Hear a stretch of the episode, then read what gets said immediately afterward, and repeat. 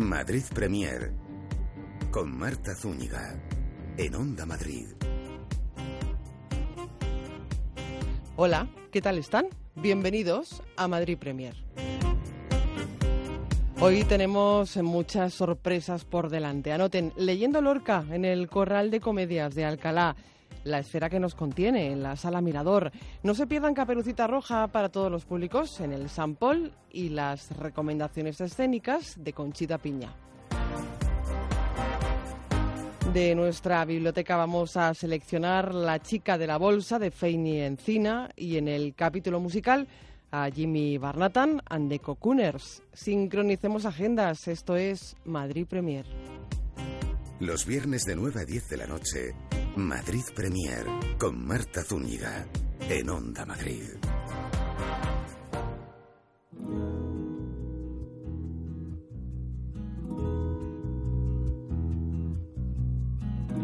Leyendo Lorca, Irene Escolar se dirige a sí misma en esta dramatización poética sobre las obras del poeta granadino.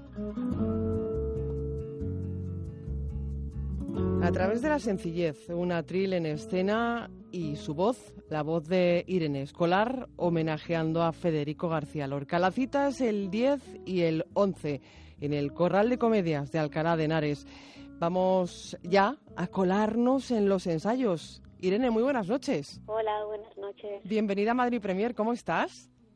Muy bien, encantada de estar con vosotros. Muchísimas gracias eh, por atender nuestra llamada y te queremos dar en primer lugar la enhorabuena por esa nominación al Premio Valle Inclán.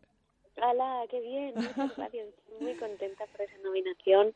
Eh, es un premio maravilloso. eh, estuve nominada una vez ya y la verdad es que es la gala más divertida y más emocionante la que he estado nunca, así que... Bueno, crucemos los dedos. sí, sí, sí. Pues hablamos eh, al margen de este premio, para el que te deseamos mucha suerte, de ese homenaje a Federico García Lorca en el Corral de Comedias de Alcalá, leyendo Lorca. Ya lo disfrutamos la temporada pasada y ahora regresa mm, dos días a este escenario. Eh, Irene, el amor y la mujer como hilo argumental, ¿verdad? El amor, la mujer eh, y la muerte también, que creo que son tres de los temas fundamentales en la obra de Lorca. Es un particular homenaje en forma de recital. Para ello, bueno, pues has elegido, eliges eh, fragmentos de algunas de las piezas más afamadas del poeta granadino. Supongo que esta selección no ha debido ser mm, tarea fácil, ¿no?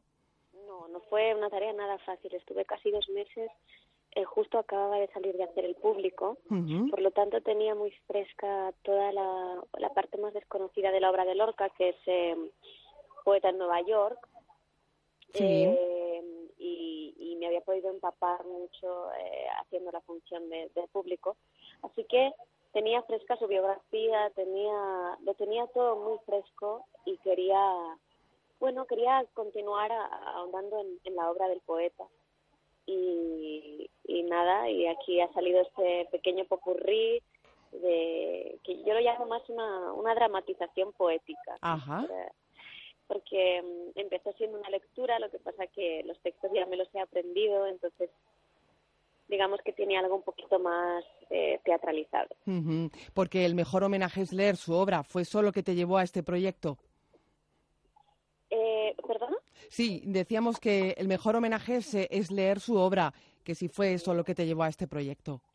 Pues sí, yo tenía muchas ganas de, primero tenía ganas de hacer muchos otros personajes femeninos escritos por Lorca y como no sabía si iba a tener la oportunidad de hacerlos más en un escenario, me pareció un buen momento para simplemente pasando una hoja del texto, cambiar de Doña Rosita a Yerma, a la Julieta del público o a la novia de Bodas de Sangre.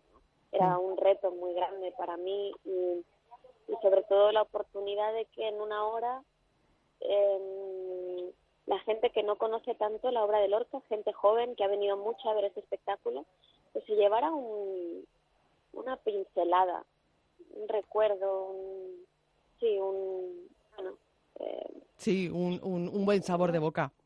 Exacto, Oye, y esos silencios que se forman cuando concluyes el homenaje, esto debe tocar el alma, ¿no? Antes del aplauso. Sí. Eh, es, es, yo con este espectáculo he vivido las, las cosas más, más bonitas que, que, he vivido nunca en un escenario por, porque es algo muy sencillo. Estoy allí arriba sola con un atril eh, y no hay nada más que me acompañe, no hay eh, nada de artificio, no hay escenografía, no hay, solo hay una canción. Eh, entonces, eh, la relación que se establece con el público es, es muy especial porque ellos están conmigo, simplemente conmigo y con la palabra de Federico, no hay nada, nada más. Mm. Y el vínculo que se crea es muy, muy especial. ¿Para qué más artificios? Gente que acaba muy emocionada y, y bueno, es que me acompañan casi durante una hora y cuarto que solo me están escuchando. eh, sencillez, por tanto, y también desde el amor por la obra de Lorca y desde la pasión, ¿no? Tu pasión por su obra. Exacto, sí, la pasión, la, la, lo, que, lo que es que parece que él sabe poner con palabras cómo nos sentimos, ¿no? en relación con muchos temas, pero como si supiera lo que estoy sintiendo, ¿sabes? Oye, sí, no, perdona. De una manera tan tan bella y con tanta profundidad y, y, una, y un imaginario tan grande, ¿no? Las imágenes que genera su, su poesía son es, inabarcable, es preciosa. Son evocadoras. Oye, ¿y es cierto que conociste a Laura, la sobrina del poeta? Sí, he conocido mucho a, Laura, eh, que me ayudó mucho con la selección de los textos también y ha venido a ver el espectáculo casi diez veces. Madre mía. Bueno, pues sabemos que estás en plenos ensayos, eh, no te queremos molestar más. Eh, recordamos leyendo a Lorca en el Corral de Comedias de Alcalá de Henares. Irene Escolar, ha sido un placer charlar contigo esta noche, Madrid Premier. Lo mismo, muchísimas gracias y un beso para todos. Homenaje a Lorca de la mano de Irene Escolar y homenaje a los maestros a partir del 16 de febrero en la Sala Mirador de la mano de Carmen Losa.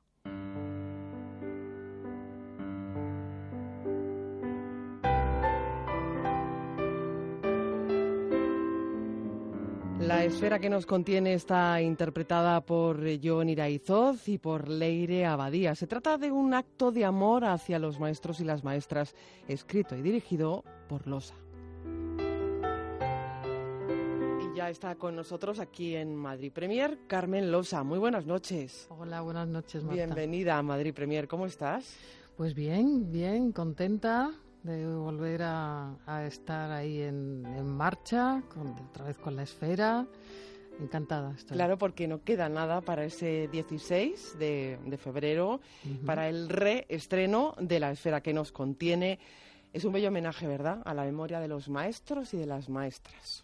Sí, sí, es un acto de restitución, de homenaje, de, de abrazo a nuestro pasado, a, eh, de intentar evitar esa desmemoria de, cosas que quizá nunca hemos sabido y que, que ya es hora que, miremos hacia atrás, porque creo que la, la única manera de seguir adelante, eh, aprendiendo y, luchando por nuestro futuro es conocer nuestro pasado. O sea que habla del pasado, del presente también, ¿no? y, del futuro, que es lo que hay que construir a partir de lo que hemos aprendido, quizás, ¿no?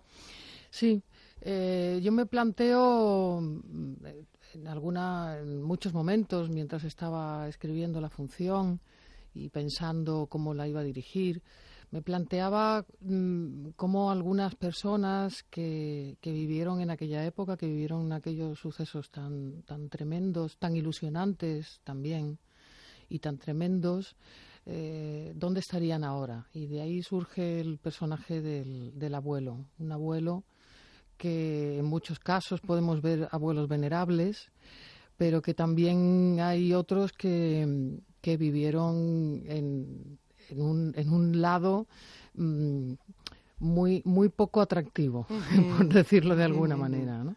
Entonces, eh, ver eh, qué, vivieron esas personas, ¿no? Eh, cómo, cómo fue su pasado, cómo, fue, cómo fueron sus dificultades, cuál era su ideología, cómo lo llevaron a cabo, cómo convivieron y cómo lucharon unos con otros y, bueno, y, qué hemos heredado de todo eso. Es un bello y por tanto necesario, eh, con mayúsculas, homenaje.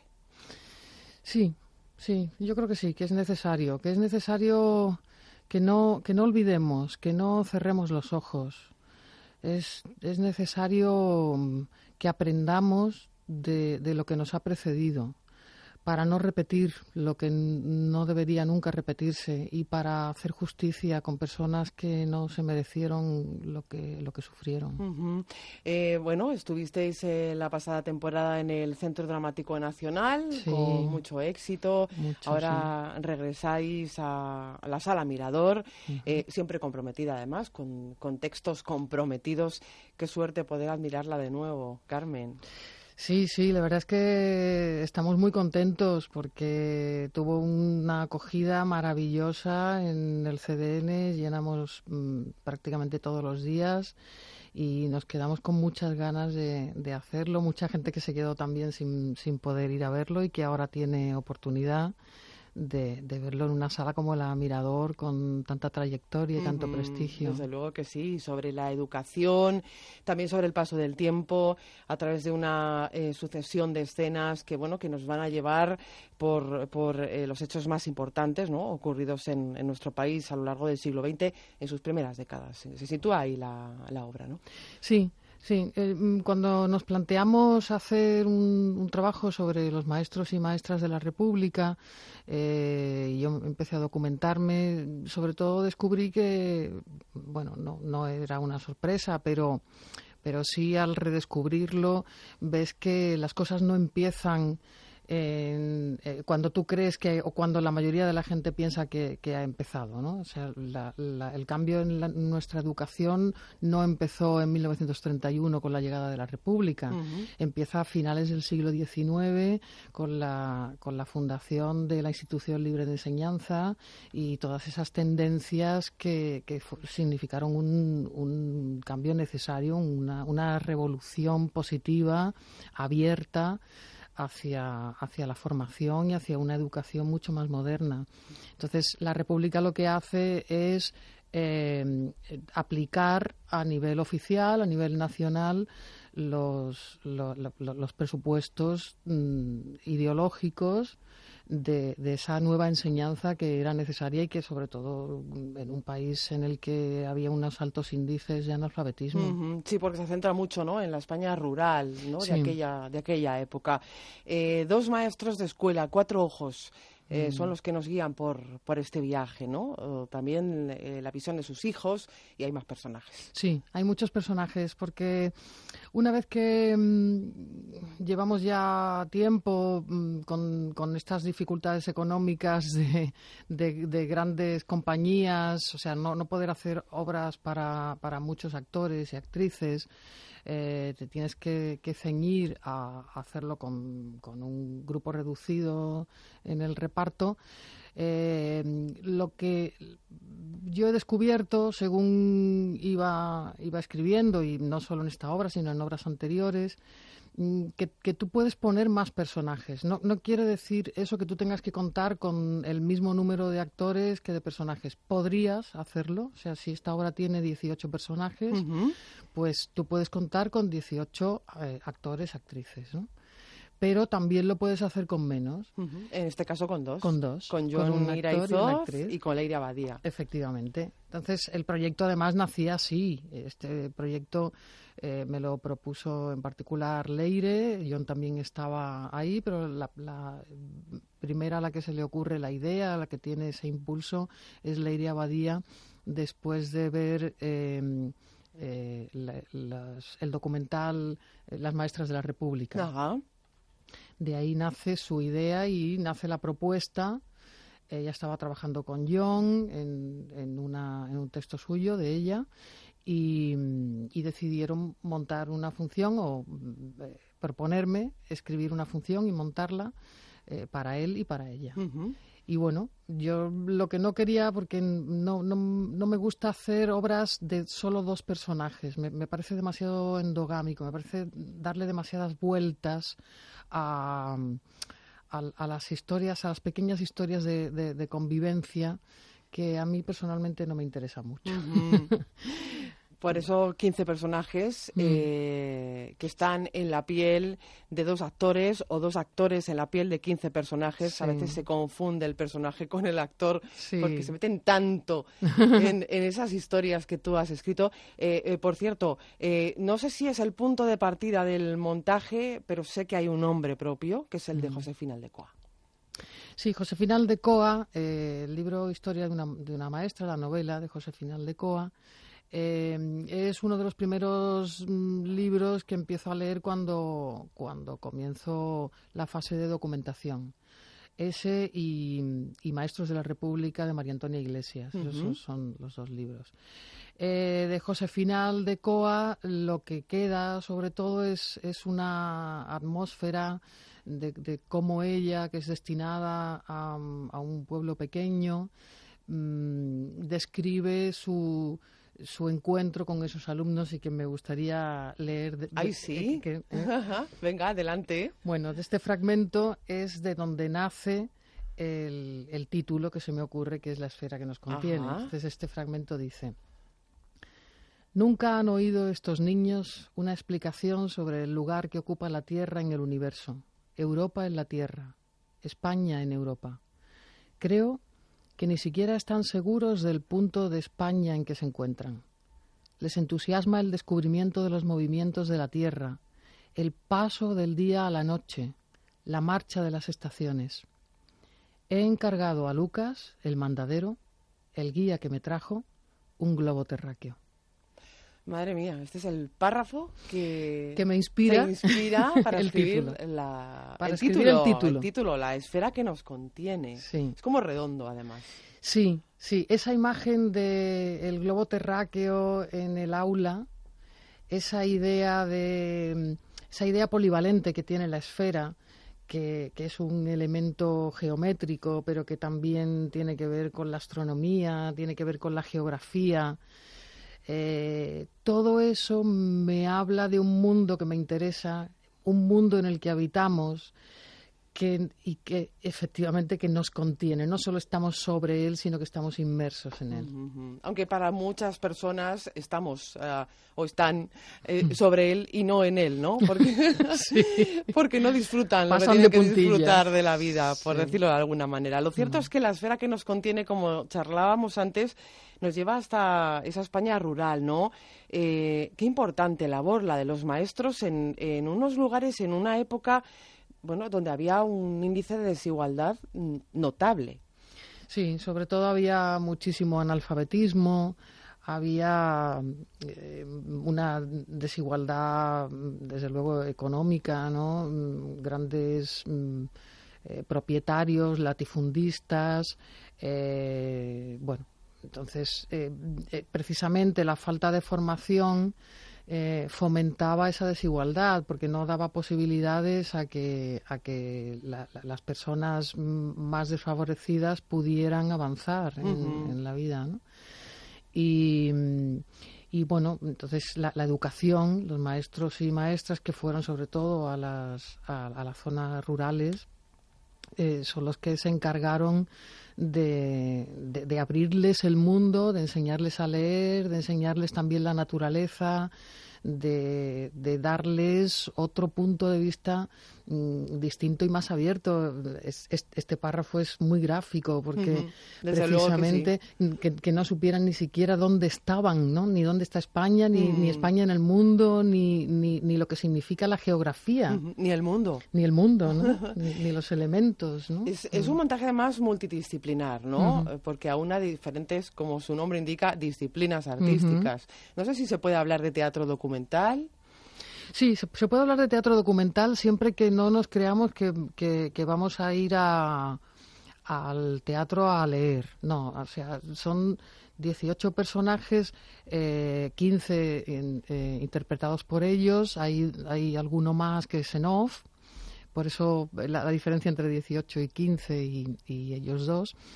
Eh, ya decía yo que no me salían las Claro, claro, sí, es por eso, porque hay también voces en off, eh, nos, nos, arropamos. Yo, a mí me gusta arropar a los actores, al actor y a la actriz, con, con todo tipo de, de, de, medios, porque ahora los tenemos y además porque ayudan al público a introducirse en una atmósfera que, que le es lejana. Entonces usamos vídeo, usamos una música original original de Mariano Marín.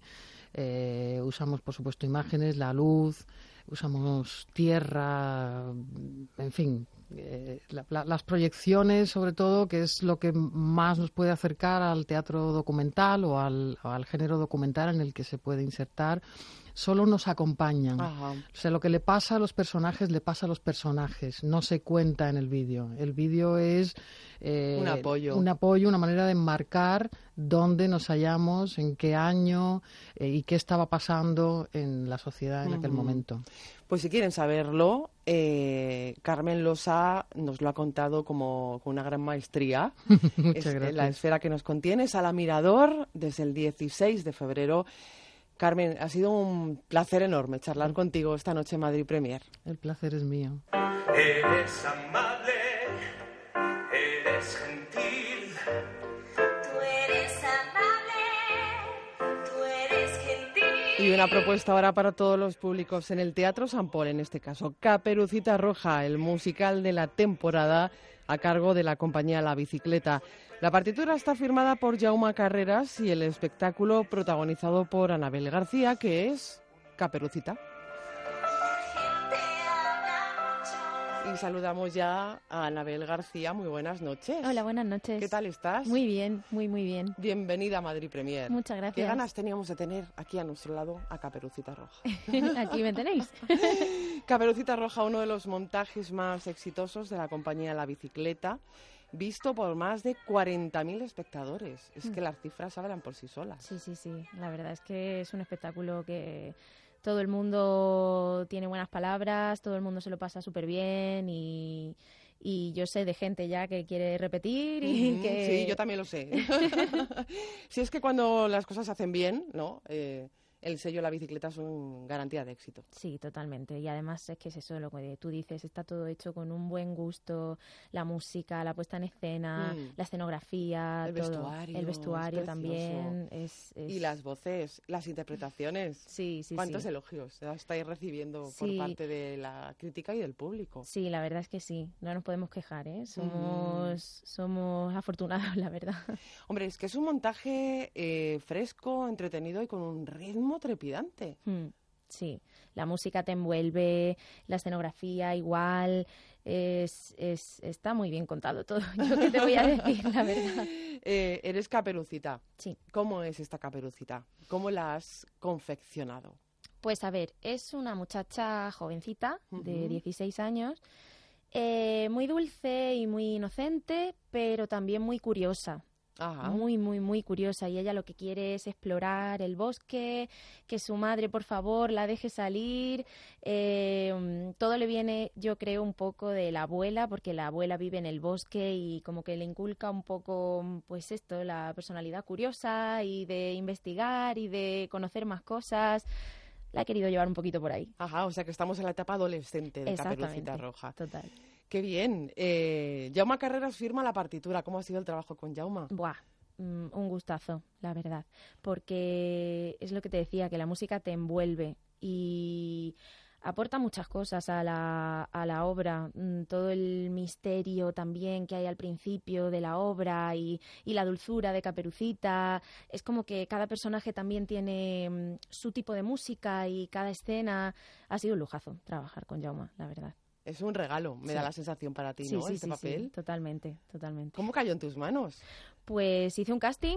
Eh, bueno, yo ya he trabajado con la compañía en varias ocasiones, pero hicimos un casting y me, y me escogieron. ¡Qué suerte! Sí, sí, sí, muchísima suerte, la verdad. Oye, ¿y quién disfruta más, los eh, pequeños o los adultos? Porque, bueno, es un montaje para todos los públicos. Sí, es un montaje familiar. Pero disfrutamos a partes iguales, yo, yo creo, que sí, un poco 50-50, porque tiene lo que te digo de la dulzura de Caperucita, de la historia como tal, que es eh, una historia pues para niños, pero los padres también disfrutan muchísimo. De hecho, es algo que nos dicen al final de cada función que es que te engancha y que quieren saber más sobre la historia porque está contada de una forma no tan infantil quizás, sino algo más familiar. Entonces, es eso, los padres disfrutan por igual. Oye, te iba a preguntar, eh, te iba a hacer la pregunta obvia.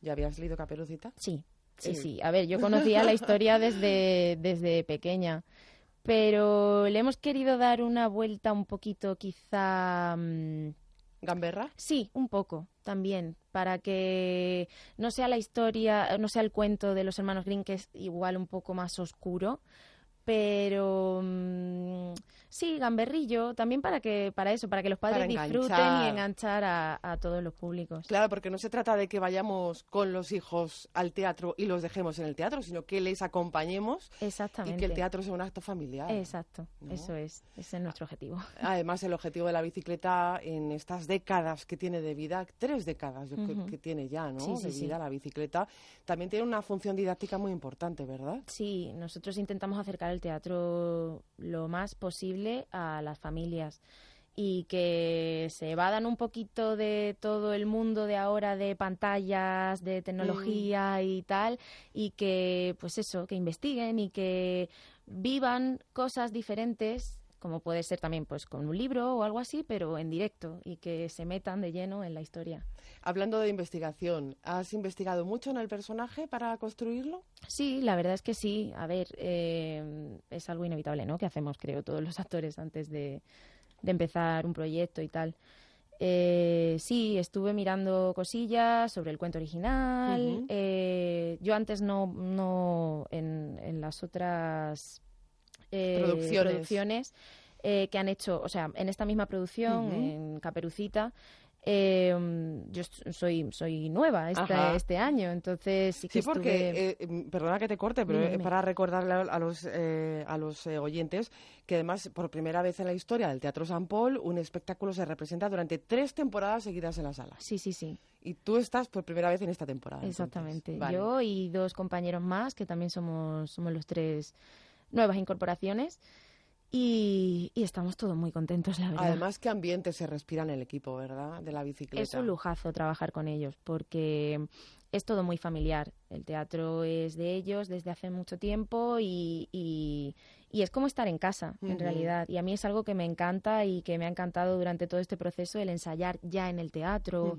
eh, mm, con todos los medios que vamos a tener. eh, mm, eh, ha, sido, ha sido un lujazo. Oye, ¿qué tal se lleva Caperucita con esas extrañas criaturas del bosque? Pues yo creo que bien. Es que, es que como tiene toda, mm, todas las ganas de, de, de conocer qué hay en el bosque, quién hay en el bosque, es como que todo a todo el mundo lo acepta y lo quiere y, y quiere conocerles y quiere saber más de ellos. Entonces, incluso con el lobo es como, mm, "Ah, venga, sí, pues me encanta, quiero conocerte más, quiero. Es curiosa. Sí, sí, sí. es muy mucho, curiosa mucho, y tiene una vida, mm, vamos, que está rebosa optimismo esta caperucita. Sí, sí, pero tampoco es, o sea, es curiosa y rebosa vida, es inocente y tal, pero tampoco es tonta. Es, No, es- no, es no tiene nada que ver, mm, ni mucho es menos. Muy, no sé, es, es que es como picarona incluso un poquito, gamberrilla, como has dicho tú antes. Eh, es una partitura donde hay una buena carga de vis cómica. Hmm. Eh, bueno, cuando hablamos de lobo feroz, es que está lleno de, está llena de comedia. Este El lobo- personaje es, es cómico, cómico. Totalmente, y además es que al final de la representación los niños yo creo que al principio quizá van con un poquito de respeto, de miedo hacia la figura del lobo, pero después se dan cuenta de que es un cachondo, o sea, es que es súper gracioso, es mm, como un poquito torpe también, es algo que eso a los niños les encanta y les hace mucha gracia, y, y al final de la representación yo creo que quieren un poco al lobo y todo. Ujú, Qué bueno. Y a Mm. Caperucita, por supuesto, claro. Sí, claro, claro, a ver, Caperucita es como lo más, yo ¿Qué creo. te dicen los niños al acabar la función y los adultos? Que se lo han pasado súper ¿Es el bien. feedback necesario entre el público y los Mm. actores? Sí, lo hay. ¿Qué lo os hay. dicen? Que, que se lo han pasado súper bien, que se han reído muchísimo. Muchísima gente nos dice que va a volver a venir, que para mí es algo increíble. Y, y nada, pues eso que les hacemos disfrutar mucho. Ese es el objetivo Sí. de Caperucita Roja, de este musical donde también hay cabida para el amor. Sí, A ver, Caperucita... Hasta donde se pueda que- contar, ¿eh? Sí, vale, vale. Caperucita es como que descubre mm, varias cosas a lo largo de la obra y una de ellas pues es como el empezar a sentir algo, este amor adolescente mm, de Dios mío, ¿qué me está Las pasando? hormonas. ¿Qué? Exactamente. es el despertar de Caperucita un poco. Bueno, qué, qué regalazo que estés aquí y qué regalo este personaje que, que por suerte interpretas. Mm. Eh, no sé si tienes más proyectos con la bicicleta, así a corto plazo, corto plazo Sí. o, o medio Sí, o la largo. verdad es que sí. En marzo volvemos también con, con una producción que estábamos llevando de gira, que es La Bella y la Bestia. Ajá, Y, y en marzo volvemos al Teatro San Paul también. Qué bien. O sea que, que os esperamos allí. Hombre, Que claro que tenemos muchas ganas. Y por supuesto que, que no se pierdan Caperucita Roja, que lo, que lo van a disfrutar, que además... Ah, por cierto, en los audiovisuales, que se nos había olvidado hablar de los audiovisuales, que Mm. también ayuda a completar, un poco a complementar, ¿no?, la, la escenografía. Sí, tenemos el ciclorama que donde se proyectan pues el bosque, eh, la casa de Caperucita. eh, bueno, es que eso es una gozada, porque es que te envuelve completamente toda la escenografía, el escenario. Es que estás totalmente metido en el bosque mágico. No se lo pierdan, de verdad. En el Teatro San Paul, Caperucita Roja. Anabel García, ha sido un placer charlar Igualmente. contigo esta noche en Madrid Premier. Muchas gracias.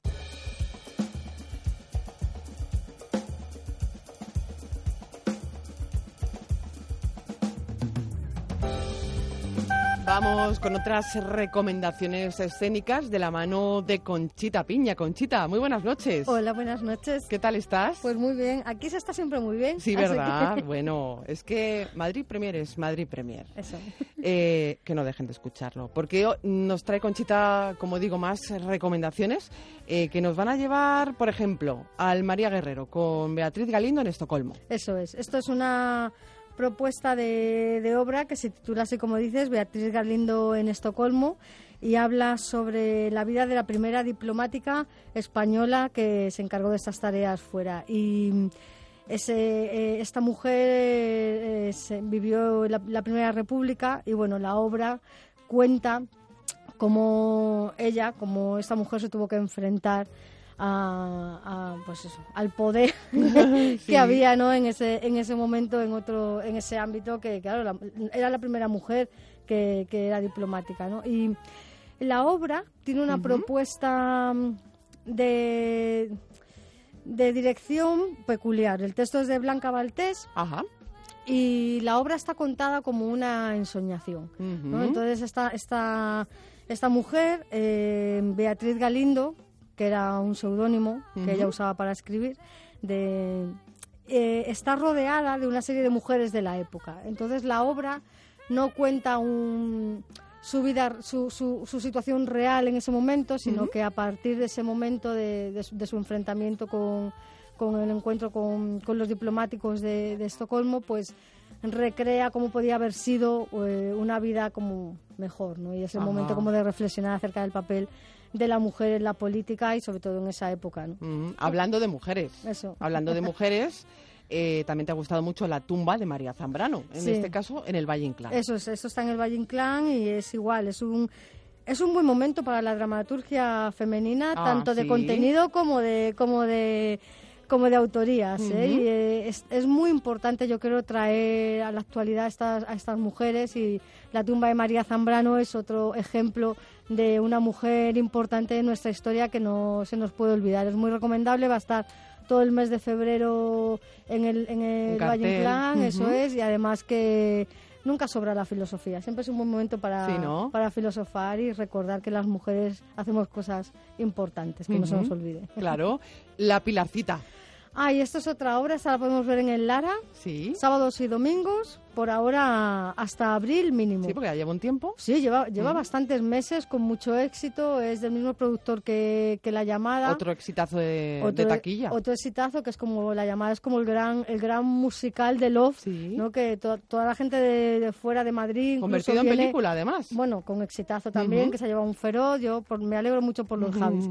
Y La Pilarcita, decimos, es una historia que no tiene nada que ver con La Llamada, es el mismo productor, es una obra original argentina, pero aquí la han hecho una, una versión castellana, ¿no? una adaptación al castellano y la ambientan en un pueblo de Extremadura. Y es un poco eh, la situación de, unas, mm, de una chica joven que se enfrenta a la necesidad de tener que salir y pasa algo mágico ahí, ¿no? Hay como un elemento de Mm. realismo mágico a través de la pilarcita que es como una virgen a la que a la que se venera por una historia que pasa que no podemos contar. Es una propuesta interesante, merece la pena verlo porque es un off, pero es un off no el off siempre está muy bien hecho en Sí. general y esto es una esto es uno de de estos ejemplos, ¿no? Entonces es muy interesante verla por cómo está planteada la historia y por la historia en sí, por ver a las actrices, que siempre es una, una maravilla ver a buenas Mm, actrices. claro que sí. Muy recomendable. Como también es recomendable en Nave 73, Fin. Eso es. Eso es una historia ya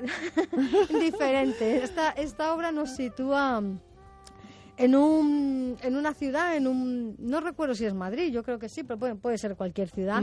¿no? Casi eh, distópica, ¿no? Ajá. en la que pasa algo, pasa una circunstancia, ¿no? Y, y esta pareja que se ve abocada a, a romper y a tener que dejarse, se ven obligadas a tener que convivir. No quiero contar nada porque a, la- a poco que cuente se rompe Ya el lo has misterio. contado todo. Pero está bien porque, porque es la situación esta, ¿no? De, que a lo mejor to- todos hemos pasado por ahí alguna vez, ¿no? De qué pasaría si no me quedase más gente, ¿no? Claro. Aguantaría una relación, no la aguantaría. Entonces, bueno, es un viaje, es un viaje bonito, emocional, es una obra que está bien hecha y, y ya te digo, el tema es original porque no, no se suelen ver muchas distopías en teatro. Bueno, pues estas son las recomendaciones que nos trae hoy Conchita Piña. Eh, Conchita, ¿te quedas a escuchar que nos quedan todavía muchas sorpresas en Madrid Premier? Hombre, claro que me quedo, de aquí no me echáis. Pues hasta la semana que viene, de Hasta la todas semana formas. que viene.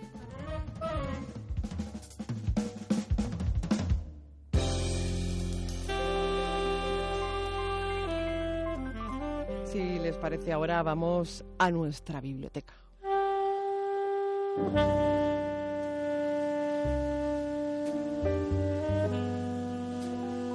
Porque la editorial Vive el Libro publica La chica de la bolsa de Feini Encina. Hemos invitado a nuestro estudio a autora y editor para que nos desgranen los entresijos de este trabajo literario. Saludamos ya aquí en Madrid Premier a Feine Encina. Buenas noches. Hola, buenas noches. ¿Qué tal estás? Mm, muy bien, muchas Bienvenida a gracias. Madrid Premier. Gracias por invitarme. Y también saludamos al editor, a Ignacio Rodríguez. Muy buenas noches, bienvenida a Madrid Premier. Hola, buenas noches. ¿Cómo estás? Muy bien, muy bien. Oye, que gracias por estar aquí, eh, por presentarnos La chica de la bolsa. Es el título que, mm, que hemos seleccionado para ustedes de nuestra biblioteca. Eh, estaba pensando yo cuando lo leía, lo que puede dar de sí una bolsa escondida por una mujer mm, que, bueno, no vamos a desvelar mucho, pero mm, un día aparece de una manera que les va a sorprender, ¿verdad, Feini? Pues sí, la verdad es que mm, im- imaginaos que, que veis como una mujer deja una bolsa en una ventana y al día siguiente eh, esta mujer aparece asesinada y entonces mi pregunta que os hago eh, oyentes también, ¿qué haríais? ¿Iríais a por la bolsa? ¿Llamaríais a la policía? Eh, ¿Pasaríais del tema?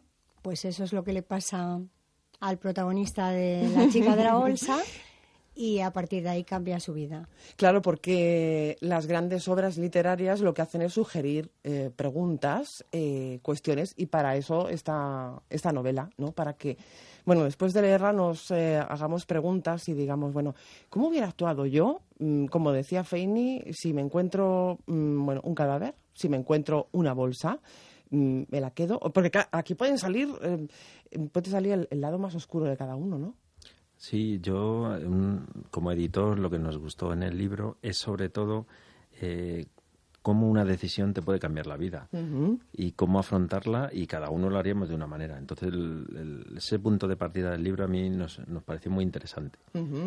Eh, ¿Qué hubiera sido de la historia si, si no hubiera de por medio curiosidad? Pues Dicen que la curiosidad mató al gato. Sí, pero mm, yo creo que la curiosidad es importante en su justa medida, pero importante es.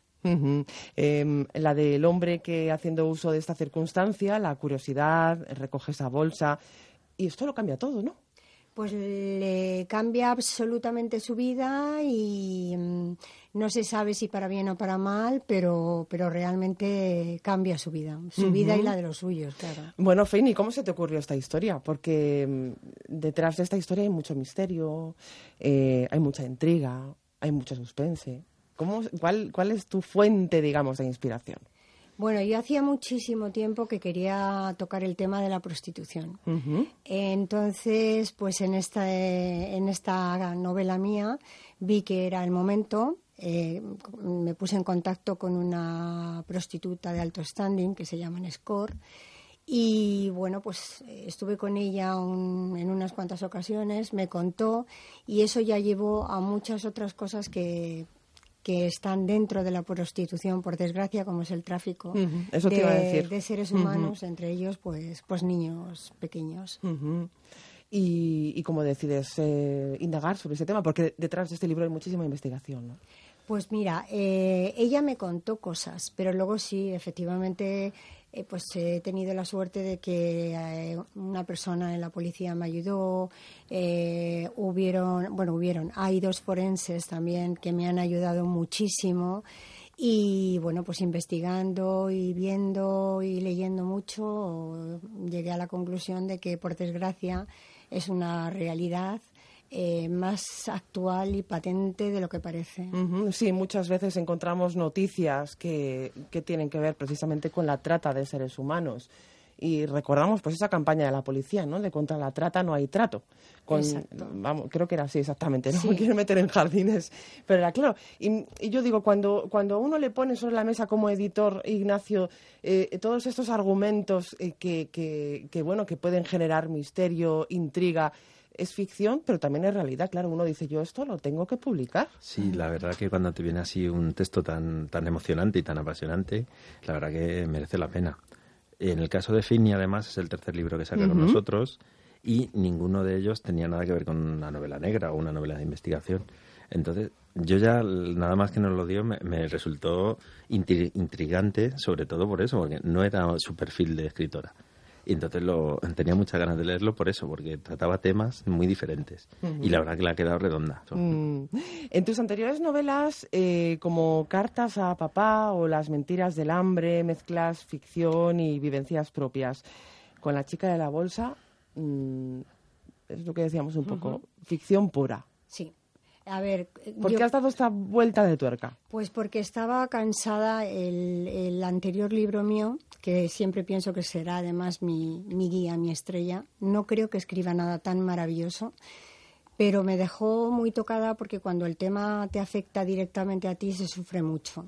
Y aquí también sufres, pero es de otra manera. Y en cuanto a ficción, totalmente ficción, lo que ocurre es que los que escribimos siempre metemos algo que nos ha ocurrido a nosotros. ¿eh? Claro, no debe ser fácil no ¿eh? hacerlo, ¿no? Yo creo que es imposible. claro, porque pasas todo por tu filtro, digamos, siempre, de alguna manera. Siempre hay algo, el coche, el color, no sé qué, que coincide contigo, con tu amigo. No me digas que el coche de los que salen en la novela, que los coches tienen algo que ver con con el tuyo. No, ojalá, ojalá, porque son cochazos. Por eso lo digo. no. Bueno, pues eh, has hecho una labor de investigación profunda para abordar eh, asuntos como el tráfico de personas, la, la prostitución. ¿Ha sido gratificante el proceso, Feini? Sí, porque aunque sufres, pero mira, ahí tienes tu granito de arena para, para que esto se haga saber y luego, pues Carolina, mi protagonista, me decía que se lo había pasado infinitamente mejor charlando conmigo en Mallorca, merendándonos con dos bollos así de grandes de chocolate que trabajando con el cliente de turno. ¿Y cómo, es, cómo es la protagonista? Hablamos de la protagonista de la chica de la bolsa. ¿Cómo es ella? Pues mira, es una mujer muy guapa. Es una mujer que por circunstancias de la vida, una vida muy dura y muy difícil, empieza mm, dedicándose a la prostitución y ya vive de tal manera y tiene una mochila tan grande que no puede parar. Y entonces cada vez se va enredando más y más y más y ya cuando quiere dejarlo no puede. Es muy metafórica, ¿no, Ignacio? Un poquito metafórica esto de la mochila que se va cargando la chica de la bolsa. ¿Qué tendrá en la bolsa la chica? Sí, sí. Eso no lo podemos desvelar, pero sí, hace, hace un juego, yo creo, más eh, cómo es la vida de difícil y hace una metáfora con la bolsa, que hay que ir mm. cargándola. Y alguna vez, Feini, habrá que soltarla también, ¿no? Sí, sí, sí. Sí, alguna vez sí. Eh, misterio, intriga en un mundo en el que se camina también a, a partes iguales, Feini, entre lo más perverso del mundo y también la verdad y la justicia. Sí. Es que afortunadamente mm, eh, lo uno va unido al otro. Lo bueno y lo malo están ahí cruzados y afortunadamente yo soy de las que piensa que siempre hay más bueno que malo y hay más Ujú. gente buena que mala y entonces pues aquí también hay su gente buena y guay. Lo que pasa que los malos se hacen más de notar. Se, hace, se nota mucho, hace mucho ruido, ¿eh, Nacho? Vive libro. Mm, Ignacio, aquí tienes mucho que contar. Bueno, sí, somos un sello, bueno, ya llevamos cinco o seis años, es un sello de autoedición mayormente, aunque te- también apostamos por alguna edición tradicional. Y nada, eh, estamos muy contentos, hemos descubierto muchos autores muy interesantes y uno de ellos es Feini, claro. Gracias, Nacho. Es que le quiero mucho, es mi editor, es maravilloso. Hombre, ¿y cómo se queda uno cuando le dice eso al autor? Sí, no, muy bien, muy bien. No, con Feini ya, lo bueno que tiene este trabajo es que... ya le habéis editado otros, Claro, los otros dos textos. Claro, es el tercer libro, entonces ya es una relación de, de amistad. Ujú. La editorial para los escritores de los tiempos nuevos. ¿A quién se le ocurrió el eslogan? Porque me parece estupendo. Pues no, no, no lo recuerdo. Sí, bueno, eh, yo creo que el paradigma de la literatura y de la manera de, de dar a conocer los textos está cambiando tanto que salen nuevas maneras de publicar. Eh, ya hay un- una realidad que no hay lectores en las editoriales. Las editoriales grandes ya no tienen lectores, entonces la gente recurre a sellos de autoedición y una vez que triunfan en los sellos de autoedición, pues eh, van a las editoriales grandes. Nosotros hemos tenido varios casos que, como digo yo, nos han robado, en el buen sentido de la palabra, que se han ido a sellos grandes. Tenemos a César Ortiz, César Poetri, que se ha ido a Alfaguara, o a Marisa Navarro, que se ha ido a Planeta. Entonces, para nosotros es un orgullo también que, que sigan su camino y sigan creciendo como escritores. Ujú, La siguiente pueden- será Feini. eh, mm, www.vivelibro.com. En esta página pueden consultar, eh, bueno, pues los pasos a seguir, entiendo, ¿no? Para Sí, saber lo que hay que hacer para mm, poder mm, darse a conocer como escritor, entiendo. Sí, bueno, lo que hay que hacer es escribir y escribir bien. Eso también es y- verdad. Y, que te guste. Y nosotros somos una mera herramienta o una herramienta um, don- para poder conseguir el sueño de publicar. Y nada, pues ofrecemos servicios realmente. Desde eh, los servicios tradicionales de publicar un libro, que tiene unas tarifas, y pues contratamos a un corrector, a un editor, la distribución, le hacemos la presentación, todos los servicios que, que, pueda, que lleva un, un libro para poder llegar al mercado. ¿Y cuántos libros tenéis en el catálogo en Vive Libro? Uy, pues son... Más o menos. Tenemos unos 600 Mm. títulos ahora mismo. Madre mía, ¿de cuántos autores? Muchos, Eh, ¿no? Sí, lo que pasa que eh, una de las cosas que nos diferencia a nosotros es que repiten mucho. Claro. nos portamos muy bien con eso, intentamos, entonces sí, pero tenemos unos 400 autores. Bueno, pues, y uno de esos 400 autores es eh, Feini Encina, eh, a la que queremos dar las gracias por haber venido esta noche a Madrid Premier. Feini, que ha sido un placer. Espero que tengas muchísimos éxitos con la chica de la bolsa. Muchas gracias. No te olvides de dedicármelo. No, ahora por mismo. favor.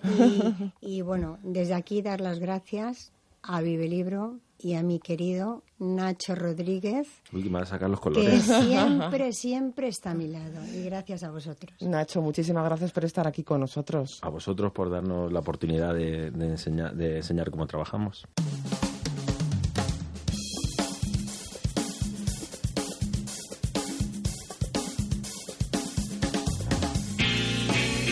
Es Jimmy Barnatán and the Cocooners. Conciertazo el miércoles próximo en la Sala El Sol. Jimmy, buenas noches. Buenas noches, ¿qué tal? ¿Cómo estás? Muy bien, ¿y tú? Bienvenido a Madrid Premier. ¿Cómo estás tú? Pues muy bien, muy bien, con, con mogollón de, de trabajo, de curro, pero absolutamente feliz. Se puede decir que has empezado el año sin parar. Pues sí, sí, sí, hombre, la verdad que lo terminamos bastante arriba también con, con la gira que nos ha tenido hasta, hasta final de, de 2017 con, los Cocooners y, y la verdad que este año, bueno, y también terminamos con los remakers en, en A3 series eh, y, y este 2018 pues, pues yo creo que va está viniendo ya cargado de, de trabajo, de, de música, de, de actuación, en fin. La verdad que muy feliz, muy feliz. Una gira que se inicia aquí en Madrid. eh, la próxima cita, la más inmediata, eh, para los oyentes que nos estén escuchando ahora mismo en Madrid Premier, el 7 de febrero en la Sala El Sol. ¿Digo bien? Sí, sí, absolutamente perfecto. Claro y cristalino. Allí comenzáis eh, esta gira. eh, bueno, vuestra música siempre, o tu música ha transitado por los senderos del rhythm and blues, el soul, el funky. Esta vez eh, se entremezcla con el gospel, podríamos decirlo. Sí, sí, sí, por supuesto. Bueno, en el, en el último disco, Bourbon Church, Sí. hemos querido, digamos que barnizar un poco nuestros temas eh, de blues, de soul, que suelen ser oscuros, eh, suelen tener un pozo de, bueno, el, el pozo de pesimismo que, que tiene el género, eh, pero esta vez los, los hemos querido barnizar con, con la luminosidad del, del gospel. Ajá. Y efectivamente, bueno, para el disco hemos contado con, con un coro maravilloso de, de voces absolutamente celestiales que han, han elevado un poco nuestros temas, ¿no? Y, y efectivamente, vamos a, vamos a seguir, vamos a incorporar temas nuevos también este 2018, del, del disco que saldrá, banda sonora de, de la película de Sergio Barrejón, El Ajá, Jefe. El jefe. La protagonizan Luis Callejo, Juan Acosta, en fin, es una peli muy divertida a la que le hemos puesto música. Y, y entonces vamos a incorporarlos, eh, vamos a meterlos en esta especie de, de liturgia, de, de misa oscura, de misa a la que irías, en vez de a las 12 de la mañana, irías más bien a las 12 de la noche. Una particular liturgia la vuestra. Pues sí, digamos que particular, sí, efectivamente.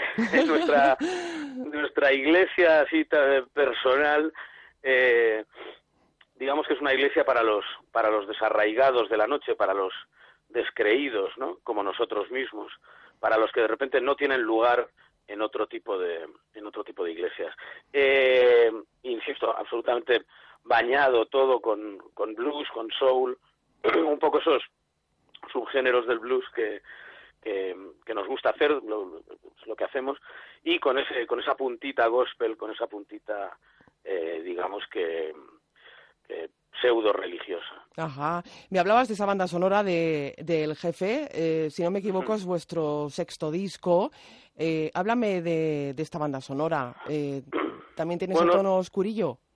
Eh, no, la verdad que no. La verdad que, bueno, hemos tenido unas, unas directrices eh, certeras de Sergio Barrejón, el director del, del film, y bueno, la verdad que cuando tienes a un cuando tienes a un director que tiene las cosas muy claras, pasa lo mismo que cuando que cuando actúas, que el trabajo es muchísimo más fácil, ¿no? Eh, y entonces, bueno, hemos querido darle a, insisto, a nuestro a nuestra música.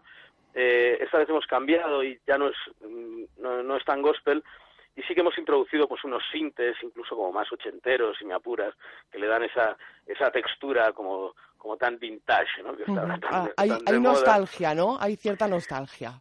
Y bueno, en algunos temas sí, desde luego. Pero bueno, es, un, es una banda sonora también muy ecléctica, que vamos desde el blues más puro al rock and roll más eh, clásico de los 50 y incluso, insisto, con, con, tintes ochenteros que pueden recordar, no sé, eh, a esas películas, eh, qué en alguno de los temas casi hasta los Goonies. Ajá. Eh, le habéis puesto al, a la gira el título del Jefe Tour. Sí, sí, sí, sí. sí. Sí, porque ya te digo, bueno, poco a poco vamos a ir eh, introduciendo más temas de la peli. La, la verdad que es que es, es una es una banda sonora muy divertida, ¿no? Eh, y, y nos lo pasamos estupendamente tocando los temas. o sea que- Ujú. Bueno, eh, pasaste parte de tu infancia en Nueva York, ¿no? Eh, y allí te rodeaste de, de músicos que te empaparon de ese blues, ¿no? Del blues que ellos, que ellos hacían. Eh, quizá esto te marcó mucho, ¿no? A la hora de, de hacer la música que haces. Sí, desde luego. Bueno, mi abuela vivió allí durante durante más de tres décadas y yo tuve la oportunidad pues de ir regularmente cada año, incluso me he quedado algunas temporadas, eh, ya te digo, cuando era, pues eso, eh, adolescente. Empecé cantando en una pequeña iglesia de Harlem, eh, a la que yo iba pues como, como un mero espectador a ver el espectáculo, nada, nada religioso, ¿no? A ver realmente cómo se fraguaba toda esa magia que, que hacen estos señores y señoras en, en, eh, cada domingo para, para toda su comunidad. Y me quedé absolutamente fascinado y un domingo una de las de las mujeres que había allí me dijo "Hey, you sing so well why don't you come with the band and, and sing with us y de repente me sé todas las canciones pues venga pues por qué no Qué bueno. y al sí sí muy feliz al domingo siguiente pues nada ya estaba cantando era el único blanco evidentemente. Una iglesia muy chiquitita fuera del del glamour de las de las túnicas púrpuras y todo eso no eh, y entonces pues nada de repente pues canté con ellos ese domingo y me dijeron los los músicos okay now you know the church now you're gonna know the street. Ujú. entonces me llevaron a una jam, una jam session de blues que había en el Arthur's Tavern, que es un garito mítico de Nueva York, que está además, digamos, como en el, en el epicentro de la ciudad de los garitos de jazz y de blues. Ajá. Eh, y bueno, ahí canté mi primer blues con, con esta gente y luego la verdad que durante los, los viajes eh, siguientes, pues tuve la oportunidad de volver a verles, de fraguar incluso alguna que otra amistad y, y la verdad que muy bien. Y vamos, ahora mismo voy por lo menos una vez al año y siempre siempre termino cantando en algún piringundín de, de Nueva York. Ajá. Eh, oye, Jimmy, desde Carontes Ferry ha Uf. llovido mucho, ¿no? ¿Cómo ha evolucionado Jimmy Barmatán? Pues mira, el otro día haciendo haciendo memoria, eh, porque eso, ya sabes, los, los años redondos y esas cosas tan infames, eh, las agujas del reloj inexorables, entonces, eh, pues se han pasado 10 años desde que publicamos el primer disco con Carontes. Y, y bueno, hombre, claro, han evolucionado las cosas porque, o sea, uno no es igual que, que hace 10 años. Una década parece que efectivamente es un soplo, pero, pero, pero bueno, a uno le va cambiando la vida eh, mucho. ¿no? Uno va creciendo Eh, en todos los sentidos. Pues sí, sí, claro, claro. Uno va, va madurando o no, va tomando cierta conciencia o no, pero bueno.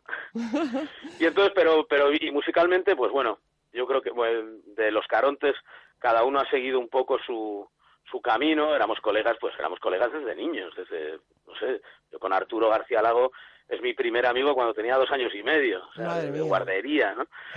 Pero bueno, y seguimos manteniendo una amistad súper estrecha, pero bueno, cada uno ha seguido un poco su, su, su camino. Y luego la verdad que después de la, la Santelmo Blues Band, con, con la que también toqué bastante, y la Backdoor Band con Fernando Illán y con Angie Bao y tal, eh, de repente pues con los Cocooners ha sido, realmente hemos fabricado una fratría, eh, una fratría muy, muy heavy. Es de esas familias que uno elige, ¿no? Que son, que son casi, casi igual de importantes que la familia, la familia real, digamos. Ajá. Eh, bueno, eh, músico, escritor, actor, polifacético. Pareces un hombre del Renacimiento. Nada más bien un pluriempleado del siglo XXI, déjate. ¿no? Bueno, ahora mismo estás eh, también con Servir y Proteger. Y Sí, sí, sí, no sí, sí. paras, no paras. La verdad, la verdad que estoy muy feliz, muy feliz por, por volver a la televisión eh, después de muchos años. Eh, ya te digo, este año pues por, por partida doble, ¿no? Con Servir y Proteger, como bien has dicho, en, en televisión española. Una serie diaria eh, con un ritmo frenético de grabación que me, me flipa. Y, y luego también con una cachondada de programa genial para tres series que se llama The Remakers Ajá. con, con Jimmy Castro. Sí. En fin, la verdad que, insisto, es un, está siendo un comienzo de año, de, vamos a ver, duro, dentro de lo duro que dentro de lo duro que es eh, mi profesión o, o mis profesiones, ¿no? Ujú, No pero explicar en la mina, evidentemente. Vamos, que dentro de lo que es la vaina, pues bien. Muy y con mucho trabajo, sí, sí, pero, pero absolutamente feliz. Eh, Yo me levanto todas las mañanas con una sonrisa en la boca y creo que eso es bastante impagable. Jimmy, pues eh, eh, estamos muy contentos de haber charlado contigo. Eh, Igualmente, recordamos igualmente. esa cita el próximo día 7 en la sala El Sol. Jimmy, muchísimas gracias por estar con nosotros esta noche en Madrid Premier. Muchísimas gracias a vosotros por vuestro tiempo. Get down and let's ride around and put on your crown in a vow on me. Got a long tree and let's get a dream out of the scene that is sweating. Pues con su música les dejamos hasta aquí una nueva edición de Madrid Premier. Nos vamos. En la realización Raúl Moles les habló Marta Zúñiga. Disfruten del fin de semana. Adiós.